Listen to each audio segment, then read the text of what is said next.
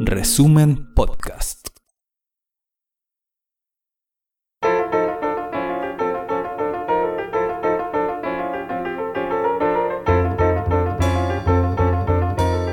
Resumen.cl presenta La crónica de Ruperto Concha. En la muy discreta y menuda ciudad de Cleveland, en el estado de Ohio, allá bien tierra adentro de Estados Unidos, el 29 de septiembre se dio el primer round de la gran pelea por el poder, que supuestamente culminará en las elecciones generales del martes 3 de noviembre. Usted sabe, el primer debate presidencial entre el injuriadísimo y casi inexplicable presidente Donald Trump y el sospechosísimo candidato demócrata Joseph Biden, para que la nación comience a resignarse por cuál de los dos tendrá que votar supuestamente en un mes más. A juicio de la mejor prensa internacional, entre ambos candidatos se las arreglaron para producir el peor, el más ordinario y deprimente debate en toda la historia de los Estados Unidos. Un analista de Asia Times puntualizó que no fue Trump el único que rebajó el nivel del debate, que en realidad Biden solito aportó lo suyo gritando profundos argumentos ideológicos como ¡Cállate de una vez, payaso! Según las encuestas, el debate fue visto prácticamente por el 100% de los estadounidenses en edad de pensar. Por supuesto, la prensa pro-demócrata dio a Biden como vencedor absoluto, mientras la prensa pro-republicana destacaba que Biden solo consiguió exhibir que en realidad se propone continuar la política internacional de Trump y dejó en claro que él de ninguna manera sería un izquierdista ni tampoco un pacifista frente a la China, a Rusia y a todas las demás naciones insolentes y antidemocráticas. Pero justo en ese momento, ¡pum!, se metió el COVID-19 y dos días después del debate, Donald Trump con su señora fueron a parar a un hospital militar.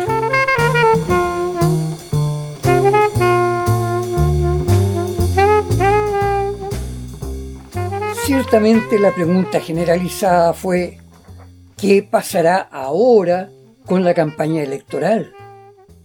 ¿Sanará a tiempo Donald Trump, pese a tener 74 años y tener un sobrepeso que es casi obesidad? Y, en términos concretos, ¿habrá realmente elecciones generales el 3 de noviembre? En realidad, ese providencial contagio del COVID-19 acaba de poner en evidencia increíbles, posibles y terribles alternativas para la elección presidencial que la gente no se imagina. De partida, algunos reportes de prensa han revelado una supuesta operación de manipuladores políticos del Partido Republicano que estarían preparando que en 29 de los estados donde hay mayoría republicana en los respectivos congresos estaduales, se apruebe el mandato de otorgar la totalidad de sus votos electorales en favor de Donald Trump. Esos 29 estados representan 300 de los 538 votos electorales de la nación. O sea, superan la mayoría absoluta de 270 votos para ganar la elección y elegir a Trump como presidente en un segundo periodo.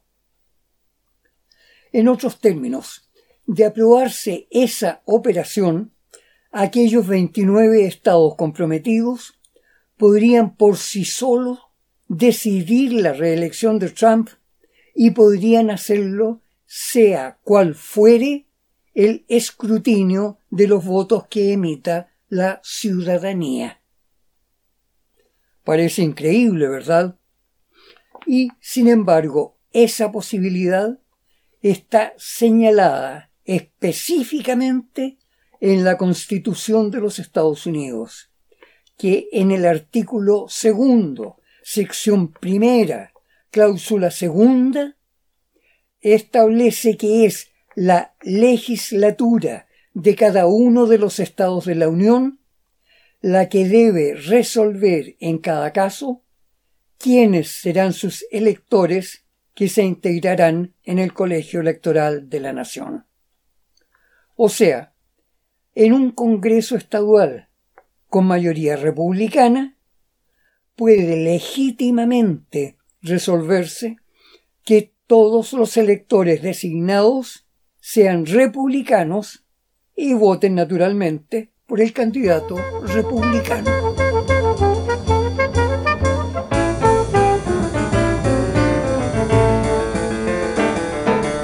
Para nuestra noción de república unitaria como Chile, resulta difícil comprender el sistema estadounidense de los llamados votos electorales, que son los que efectivamente se traducen en la elección del gobierno federal.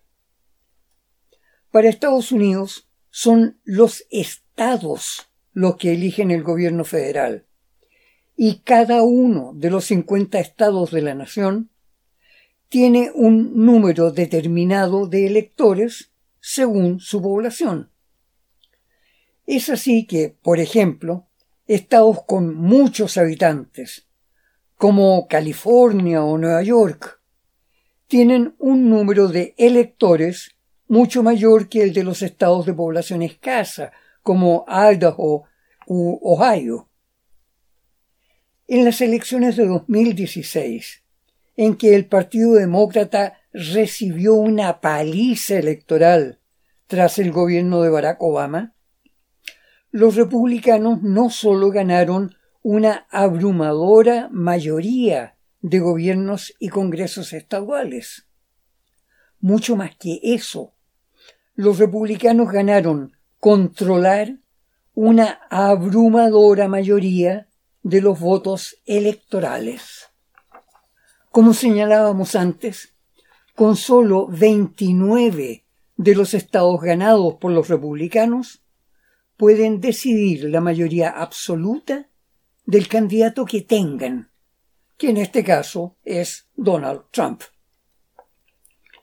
Resulta realmente difícil aceptar como auténtica democracia esa que permite elegir presidente de la República a un candidato que no obtenga mayoría de votos emitidos en las urnas libre y directamente por la ciudadanía. Sin embargo, así ha funcionado la democracia estadounidense desde su comienzo mismo como república independiente, cuando el general George Washington fue elegido presidente en 1788. En aquella ocasión, los estados de Connecticut, Delaware, Georgia, New Jersey y South Carolina designaron sus electores sin siquiera haber llamado a votar en esas elecciones.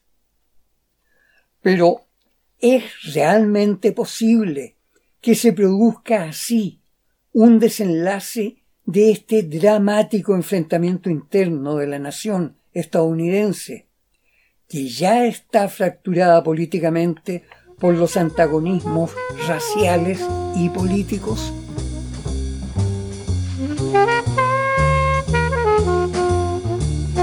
En gran medida, esa posibilidad está condicionada por el Poder Judicial, por la Corte Suprema Federal de los Estados Unidos. A lo largo de más de dos siglos, muchos de los estados de la Unión han ido renunciando a su facultad de designar a sus electores y en cambio han recogido el resultado de la elección popular emitida en las urnas. Con ello, un mismo Estado puede eventualmente designar electores que apoyen candidaturas distintas. Pero la Corte Suprema invariablemente ha reconocido la facultad de los parlamentos estaduales para retomar el procedimiento de designar ellos a los electores.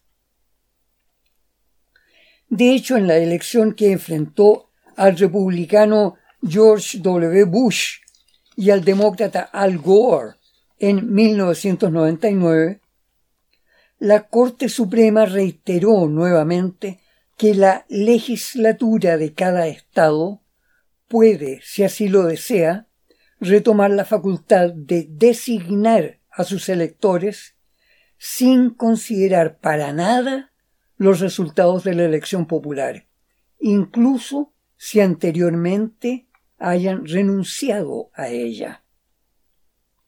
Igualmente, sobre las elecciones generales del 3 de noviembre se ciernen también dos conceptos jurídicos contradictorios. Uno de ellos dispone que los votos electorales sean dados a conocer en el momento mismo de la elección. Pero el otro, basado en el acta de recuento electoral, que está vigente desde 1887, admite que los estados dispongan de hasta 41 días después de la elección para confirmar la decisión de sus electores. ¿Se fija usted? En estos momentos resulta extremadamente confuso y casi impredecible establecer cómo, cuándo y en qué términos podrá concluir el proceso de las elecciones generales que debieran realizarse en 30 días más en todo Estados Unidos.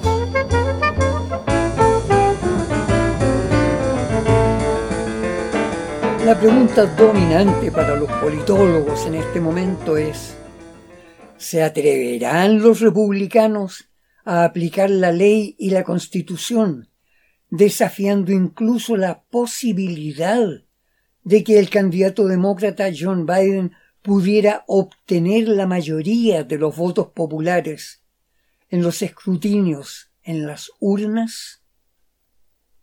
¿Podría la democracia como se entiende en el resto del mundo, sobrevivir aún desconociendo la voluntad popular libremente expresada? Y agravando todavía más la complejidad del panorama político estadounidense, hay que darse cuenta de que el proceso eleccionario del 3 de noviembre es mucho más que la elección de un presidente. En realidad, en ese día, en Estados Unidos se realizarán otras 50 elecciones estaduales. Para los republicanos, la perspectiva y el discurso político está relativamente claro. Pero para los demócratas, precariamente unidos, solo bajo la figura de derribar a Donald Trump, su candidato Joseph Biden resulta muy problemático. De hecho, en un esfuerzo por aglutinar a la masa de votantes centristas, junto a los exasperados votantes de raza negra, asiática y latinoamericana, Joseph Biden ha eludido responder a las preguntas formuladas por el público, sobre todo de la izquierda estadounidense. En el patético debate de Cleveland, Biden eludió estruendosamente el tema de sus compromisos de reforma previsional y sistema de salud, entre otras de las demandas de la plataforma demócrata izquierdista. ¿Cómo afectará esa ambigüedad de Joseph Biden, que para muchos no es más que hipocresía?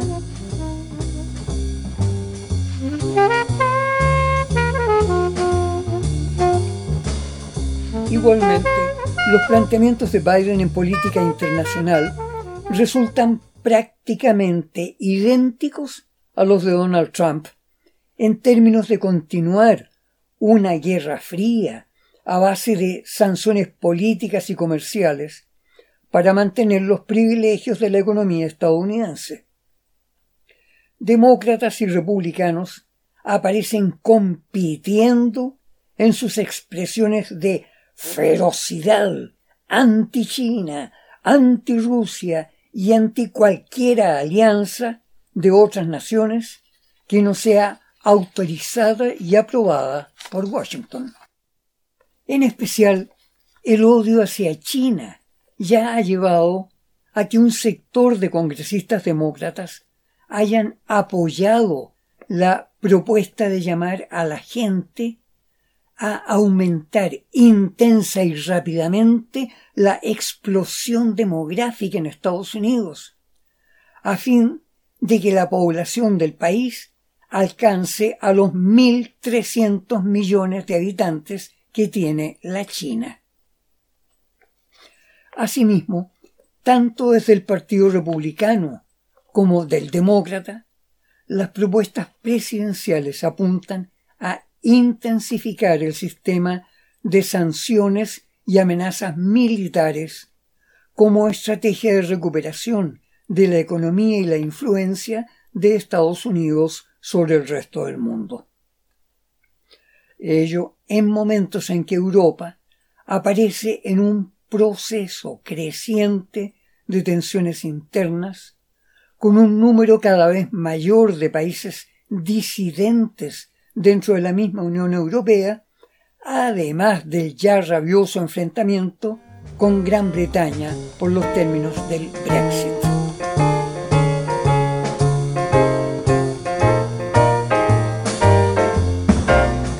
Al margen del proceso político de Estados Unidos, la última cumbre de las Naciones Unidas reveló que hay una enorme mayoría de países que percibe como una atmósfera de desconfianza, temor, resentimiento y angustia económica, está impidiendo que puedan alcanzarse acuerdos reales y eficaces para la convivencia internacional y, por supuesto, para enfrentar el COVID-19.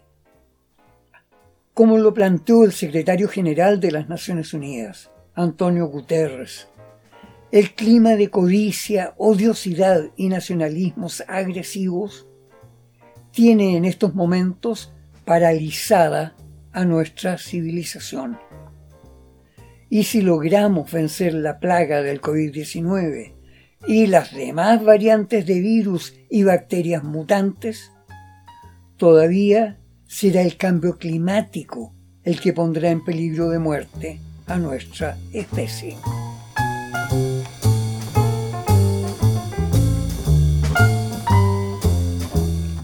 Al parecer, solo una democracia inteligente, capaz de establecer derechos y deberes en forma vinculante y universal, vigente en todo el planeta, puede todavía generar que tengamos un futuro, aunque sea solo básicamente digno y benigno. Esa democracia solo puede ser defendida en la última trinchera que nos queda, las Naciones Unidas.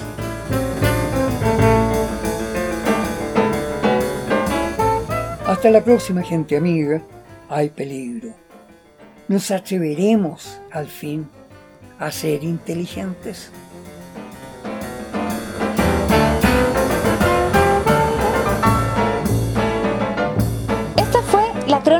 Ruperto Concha de esta semana. Revisa más contenido en nuestro sitio resumen.cl y síguenos en redes sociales.